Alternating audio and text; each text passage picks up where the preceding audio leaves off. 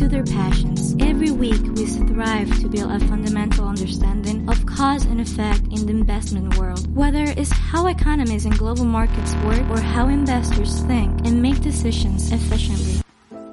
Buenas tardes a todos, sean todos bienvenidos a una nueva edición de nuestro podcast Abacus Trade Talks.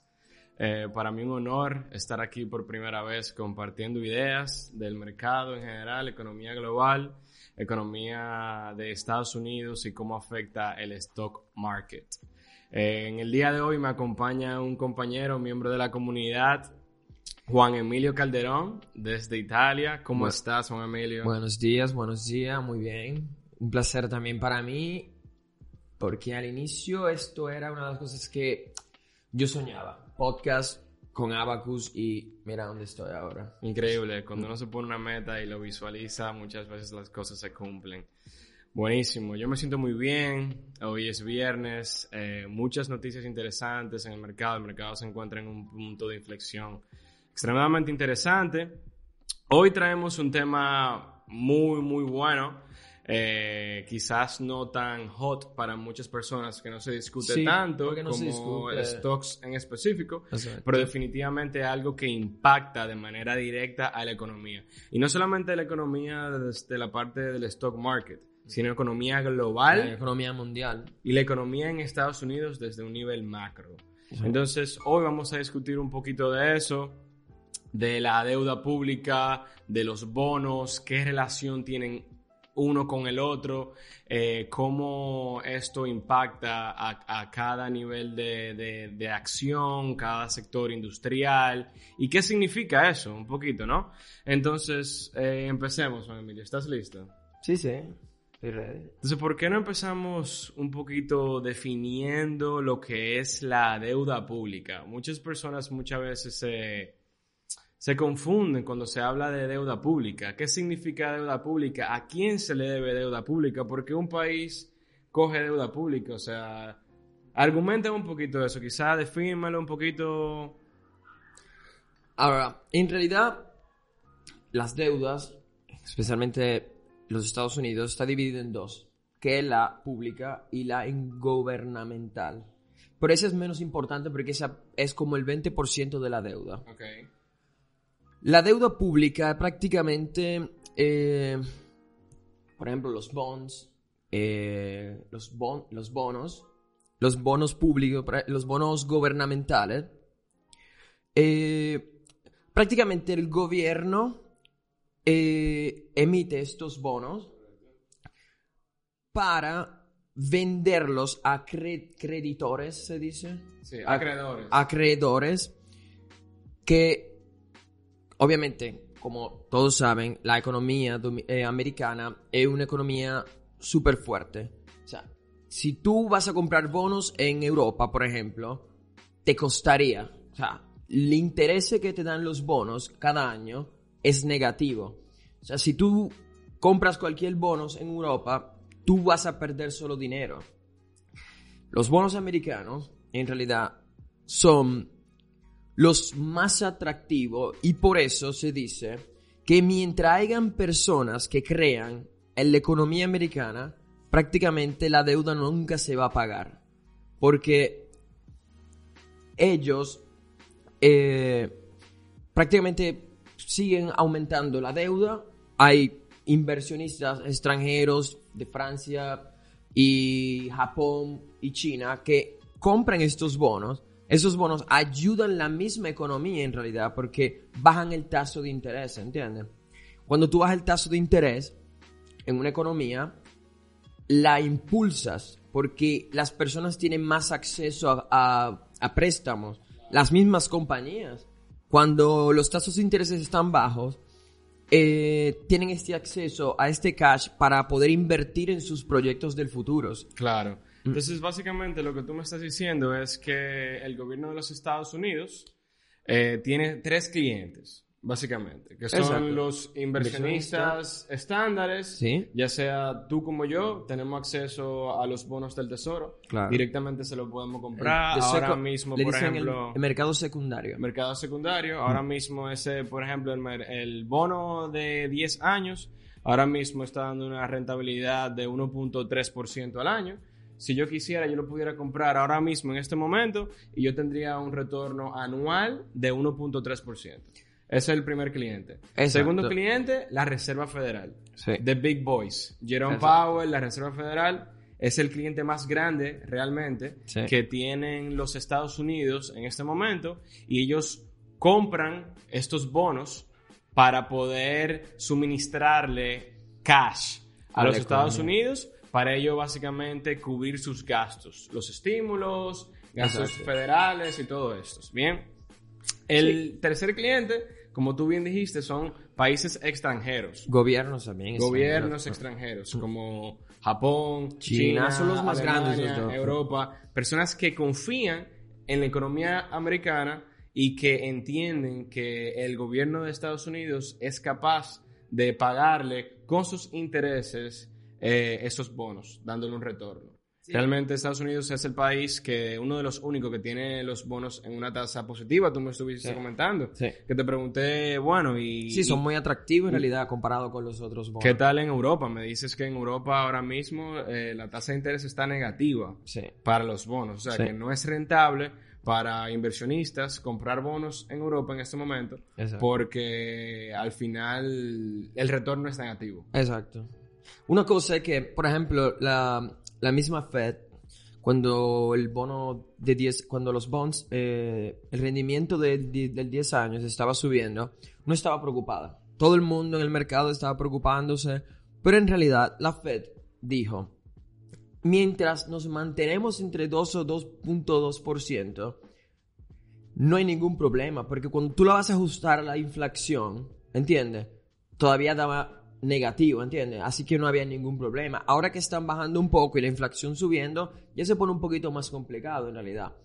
Porque la única la herramienta más fuerte que tiene la Fed para, para controlar la inflación, en pocas palabras, como tú dijiste, que ellos compran estos bonos, pero ellos, no- ellos compran bonos de dos años, de un mes y ese tipo. Ellos prácticamente juegan con el gráfico para, man- para mantener el control de la curva, ¿entiendes? Y una alta inflación, que es el riesgo más grande que hay ahora, por todos los estímulos fiscales que han hecho y todo eso, ¿no? Ese riesgo es lo que tiene a todo el mundo preocupado, porque, como dijimos ahorita, mientras hayas- haga- hayan personas que creen en los, en los Estados Unidos van a seguir comprando. El problema es que la deuda actualmente es de 28 trillones y se espera que para el 2025 sea de 49 trillones. El problema de esto es que el punto de inflexión, se dice, Sí. del GDP, del debt to GDP, es de 77%.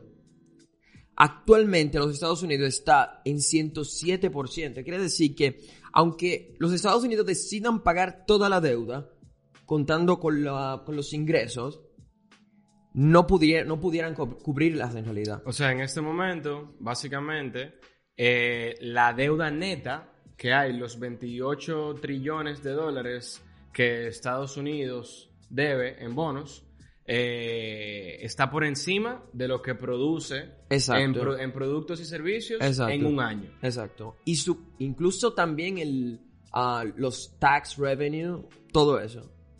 O sea, no pudieran cubrir los, eh, toda, toda, la, ah, toda la deuda. O sea, y a pesar de eso, a pesar de eso, los bonos siguen siendo positivos. Sí. O sea, eso, eso significa, eso da, eso a mí, para mí, un punto muy positivo en relación a la economía norteamericana. Porque la confianza que se tiene hacia el, el- la- las empresas privadas y, y los Estados Unidos como país de que puedan salir de este, digamos, eh, punto de inflación que están por encima en este, eh, en este momento es positivo. O sea, se, se tiene confianza, se entiende que eventualmente van a poder realmente producir más dinero de la deuda. Exacto. Incluso Biden, él hoy mismo publicó, todo está saliendo como planeado por los números del non-farm payroll que salieron muy positivos, porque él dice que él quiere invertir ahora mismo. Entonces, cuando tú inviertes, tú estás tratando de crear más puestos de trabajo para poder producir más, ¿entiendes? Totalmente. O sea, la manera en la cual yo lo analizo, la manera en la cual yo básicamente lo, lo puedo entender es que el gobierno de Estados Unidos se está financiando, está capturando mucho capital para invertirlo en empresas privadas, en personas individuales, en pequeñas empresas. Vemos los famosos loans que son el PPP. Eh, y le están dando acceso mucho dinero a las personas, pero ¿para qué? Para, para que lo inviertan, para que creen empleo, para básicamente eh, hacer que estas personas sean autosuficientes y que no necesiten ayuda del gobierno en un futuro entrante, no ahora mismo, porque ahora sí necesitan de esa ayuda, para que eventualmente ya cuando tengan eso formado, esas, esas empresas ya estén eh, siendo profitable y ya no estén en pérdidas, ya básicamente se le pueda quitar esa mano ayuda y ya la deuda empiece a bajar y entonces ya básicamente estemos en lo que se llama un super hábito. ¿Qué es lo que significa un superávit? Si tú me podrías definir esa parte, lo que también se le dice un surplus. Es cuando prácticamente el gobierno, ahora mismo que estamos en déficit, el surplus sería lo contrario, cuando el gobierno gana más de lo que gasta. De lo que gasta. Por eso se, decía también que el único modo para pagar la deuda es aumentando eh, la productividad. Sí, o si no, que sería la parte negativa, porque muchas personas dicen, ¿por qué no suben el taso, el... La tasa de interés. No, eh, el tax revenue. correcto. Eh, se, ya se dice tax revenue, ¿no? ¿Cómo se llama? en, eh, en, español sería... Los impuestos. Los impuestos. Pero en realidad eso sería un súper problema, porque los, las mismas personas podrían hasta escapar del país para para hacer sus, um, sus empresas en otros, en otros estados, en otro país, ¿entiendes? Claro, totalmente. Inclusive yo leí eh, un análisis que se hizo del Banco Mundial, dice que por cada eh, porcentaje, por cada punto porcentual que se le aumenta a la parte de, los impuestos, eso equivale a un 3% de menos retorno en la parte de retorno como empresa. O sea, que si yo como, como gobierno te digo, que te voy a subir los impuestos un por ciento como tu capital gains, eventualmente ese porcentaje a nivel eh, anual significa que tú vas a tener un 3% menos de retorno. Entonces no es una buena inversión para, el, para el país. Eso afecta mucho la economía también. Exactamente. Eso afecta la economía y el crecimiento de la economía. Correcto. Como también aumentar los tasas de interés aumenta, o sea, eh, ¿cómo se dice? Reduce el crecimiento de la economía. ¿Entiendes? Entonces, por eso es tan difícil. Hay un punto donde, donde tú te quedas pensando, si hago esto, se va a poner lenta la economía. Si hago aquello, se va a poner lenta la economía. Y los Estados Unidos no quiere eso. ¿Entiendes? Claro. Entonces, el plan de ellos es poder hacer que la economía se prácticamente sea, ¿cómo se dice? Cuando es un círculo que prácticamente no necesita ayuda. Correcto. ¿Entiendes? Entonces, por eso hay siempre muchos economistas que dicen que la deuda, que esto, que la inflación. En realidad, si no se ayudan las personas ahora con el problema del COVID, ¿cuándo lo van a hacer? Sí, esto yo, también lo analizo un poquito como cuando hay un accidente, una persona tiene un accidente mm. y, y, está sufriendo, necesita terapia. Necesita terapia por un, por un tiempo prolongado hasta que se recupere. Una vez recuperado, tú sigues siendo terapia, porque tú quieres tener la confianza de que ya tú puedes volver a tu vida normal y que tú puedes volver a ser una persona productiva.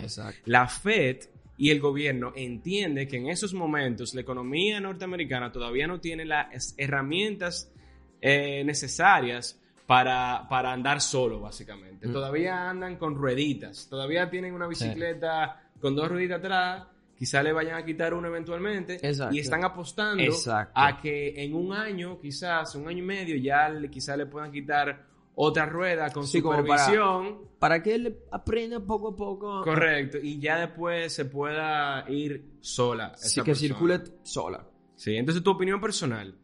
¿Qué, qué tú, entiendes, tú entiendes que la economía... Tú, ok, tú entiendes, te voy a hacer una pregunta más directa. ¿Tú entiendes que es una buena apuesta de la Reserva Federal eh, seguir endeudándose para proveerle de liquidez al- a los norteamericanos, a los Estados Unidos, para, para dar ese soporte? ¿Tú entiendes que es una buena apuesta o quizás eh, se están endeudando demasiado y quizás no lleguen a ese punto de balance? Yo pienso que ellos tienen razón. Te explico por qué. Cuando ellos empezaron con esta deuda tan grande, normalmente cada vez que hay un problema económico, pasa. ¿Por qué? Si la economía está bien, no tiene sentido que yo trate de ayudarla, ¿entiendes? Ahora- tuvimos una pandemia. Es un problema muy grande. Muchos economistas la ven de un modo súper ah, negativo, lo que ellos están haciendo. Que el mercado debería ser libre, dicen ellos. Que no debería tener ninguna ayuda.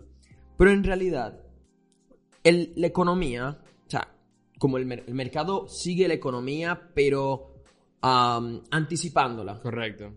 Entonces, personalmente yo pienso que todo ese dinero que han, están, am, que han impreso, Impreso, creado. impreso, creado, es mucho, pero yo lo veo útil y eficiente, a especialmente todas, las, todas esas compañías que estaban sufriendo, porque obviamente ah, hay compañías que tú dices, bueno, si no es eficiente con el COVID, entonces no es una buena compañía, no se trata de eso, el sector, el sector turístico sufrió mucho, Correcto. si no hubiese tenido una ayuda del gobierno, Hubiesen quebrado. hubiesen quebrado, ¿entiendes?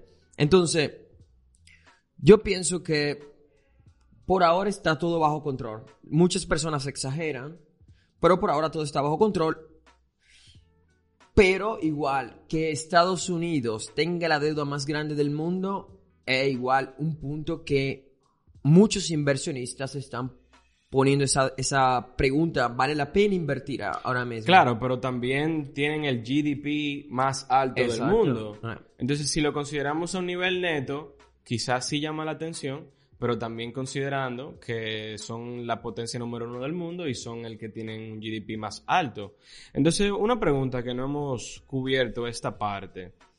¿Cuál es el miedo a, a sobre, sobrefinanciarse? O sea, ¿por qué, por qué las personas tienen, tienen miedo a que eventualmente se tenga, se tenga que pedir demasiado dinero? O sea, ¿cuáles son los riesgos de, de pedir demasiado dinero y que eventualmente el, país no pueda cubrir eso? ¿Qué puede llegar a pasar? Bueno, eso sí sería una cosa muy complicada, una cosa que yo no sabría ni siquiera responderte, pero eh, en realidad, si pasa eso, el único modo de pagar a estos, a, estos inversionistas Claro. sería aumentando los impuestos. Correcto. Mm. Lo cual haría todo lo contrario que se quiere lograr. Exacto. O sea, eso sería una super... desaceleraría la economía. Sí. Pero, pero, mientras la Fed eh, tenga su plan de quantitative easing, no creo que eso sea un problema porque actualmente ahora es demasiado atractivo los bonds. Los bonds están muy atractivos, ¿entiendes? Entonces, eh, ¿sabe lo que es comprar un, por ejemplo, tú piensas que en cinco años, en los próximos seis años va a haber un problema económico? Pero yo tengo el bo- los bonos de, de 20 años o 30 años con un retorno del 2% anual. Que eso tú lo sumas, con, eh, te da un interés compuesto también. Claro. O sea, tú dices, bueno, en el 2020 el mercado subió mucho. Yo tuve mi buen por ciento. Ahora en el 2021 el S&P ya está como a 15%. Déjame yo protegerme, ¿entiendes? Ya yo, ya yo, hice, ya yo hice mi dinero. Voy a comprar estos bonds. Yo estoy tranquilo. El riesgo es cero. ¿Entiendes? Por eso que estos bonds son tan, atra- tan atractivos. Ningún bond te da un 2% anual. Solamente de los Estados Unidos. Solo el de los Estados Unidos.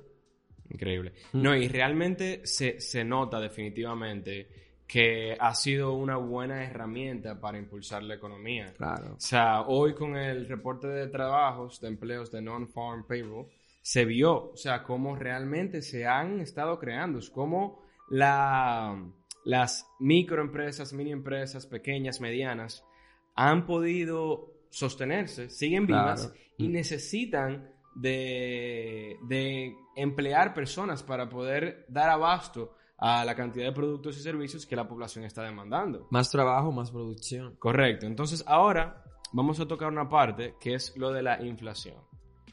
Al crear una sobreoferta de dinero, o sea, eh, hay un dato que dice que el 25% del cash que está ahora mismo disponible en los Estados Unidos fue creado a partir de marzo del 2020. Esa cifra es impresionante. Muy, muy alto. Claro, entonces cuando hay una sobre una sobreoferta Sí. de dinero que Más- se le está dando a la gente estímulos, eh, préstamos a muy bajo interés, Sí, Porque los bancos tienen una competencia. Correcto. El que da el, in- el, el interest rate más bajo. claro, eh, tenemos también una tasa de interés para compras inmobiliarias bajas históricas, eh, compra de vehículos, o sea, es muy fácil adquirir bienes y servicios ahora Sí. mismo, lo cual eh, reduce, o sea, hay mucha demanda, Hay mucha porque la gente tiene mucho poder de compra a, a baja tasa de interés, entonces eso crea que la oferta que haya sea poca por, por de manera directa eh, hace que el precio suba. Claro. A eso se- es lo que se le llama inflación. Exacto. Entonces, ese balance entre qué tanto dinero le damos a las personas en relación a la cantidad de bienes y servicios que están disponibles y que eh, se están demandando por la población es bastante sensible, ¿no? Entonces, ¿qué tú piensas de eso, de la inflación y cómo ha afectado a los precios de los materiales, a los precios de los servicios? En Italia, por ejemplo, ¿cómo tú has visto que, cómo se ha manejado eso de la inflación? Allá, por ejemplo, tú ves la inflación en, en los bienes, en servicios, tú sientes que las cosas están más caras, las, ve- las ves en el mismo precio, que, que desde tu punto de vista personal y cuál es tu, cómo tú lo ves todo. Bueno, en realidad en Italia yo no he sentido ningún... O sea, no- yo no le he sentido la inflación. um, especialmente porque en Italia... eh, Bueno, en el- la Banca Central Europea también ha... eh, ¿Cómo se dice? Imprimido, impre- imprimido Correcto. mucho dinero, pero no como el americano. Entonces, la inflación en, América, en Estados Unidos eh, es muy superior a la de Europa. La cosa es que la inflación, yo lo que digo es que, como dice el mismo Jerome Powell, es transitoria. Ok. Porque es obvio, como tú dijiste, todo ese dinero que han imprimido, ¿no? La reapertura de la economía y el problema de, de- de los semiconductores, todo eso junto, es obvio que se crea un momento de pánico, la inflación explota, pero en realidad si tú vas a ver la inflación, no todo subió en realidad. Lo que ha subido en realidad son, por ejemplo, los carros usados, ah, los camiones, la venta de camiones, se dice. Ese tipo de cosas aumentaron tanto que el número total creció mucho. O sea, el, el ¿cómo se dice? Ah, la inflación total, el CPI, el, CPI, Consumer, Price, Consumer Index, Price Index. subió mucho propio por esas dos cosas, ¿se entiende? Entonces, hay mucha materia prima que está subiendo, por ejemplo, Por ejemplo, el, el- yo estoy en el sector construcción y La madera. La madera ha subido eh, Ex- sí, o sea, o- 200, rally, 300 un rally. por ciento. O sea, una plancha de plywood eh, que en Estados Unidos costaba 18 dólares, ahora te vale 40, 45, casi un 300% por el precio que se obtenía antes de la pandemia. Esto también porque muchas, como también ahora las tasas de interés para, para casas sí, ha bajado tanto, esto Que la tiene gente- muchas remodelaciones y la empleomanía se redujo bastante y ahora realmente no, no se da abastos. Entonces hay tanta demanda por los servicios que primero, no hay la cantidad de productos necesarios, como tú dices, materia prima, y segundo, no hay eh, el labor necesario para dar ese producto, lo cual sube tanto el labor como la materia prima. Pero eso es, como tú dices, transitorio, porque todavía estamos tratando de salir de esa curva. Exacto. Fuerza apoyada por la Reserva Federal. Y yo también entiendo que eventualmente, ya cuando estemos más balanceados en un punto de equilibrio, ya los precios van a volver a su normalidad. Obviamente, Yo también pienso lo con mismo. un poquito más de inflación, porque es normal. Mm. eh, que La haya inflación, no es, inflación. no, la inflación no es tan... O sea, al- incluso a Estados Unidos le conviene una inflación ligera con esa deuda que tienen. Ok. Mm. Peor sería si la inflación fuera bajo y le tocaría alzar los tasas de interés. Con una inflación mm, estable, no exagerada. Correcto. Esa misma deuda sería menos, ¿entiendes? O sea, indirectamente es menos, ¿entiendes? Como si, por ejemplo, tú me prestas ahora mismo mil dólares, no hay inflación. Esos mil dólares que tú me prestaste, ahora mismo yo puedo comprar dos televisiones. Si el próximo año, yo te digo que te lo voy a pagar el próximo año y tenemos una inflación, por ejemplo, del 10%, eso es muy alto, pero te estoy poniendo un ejemplo.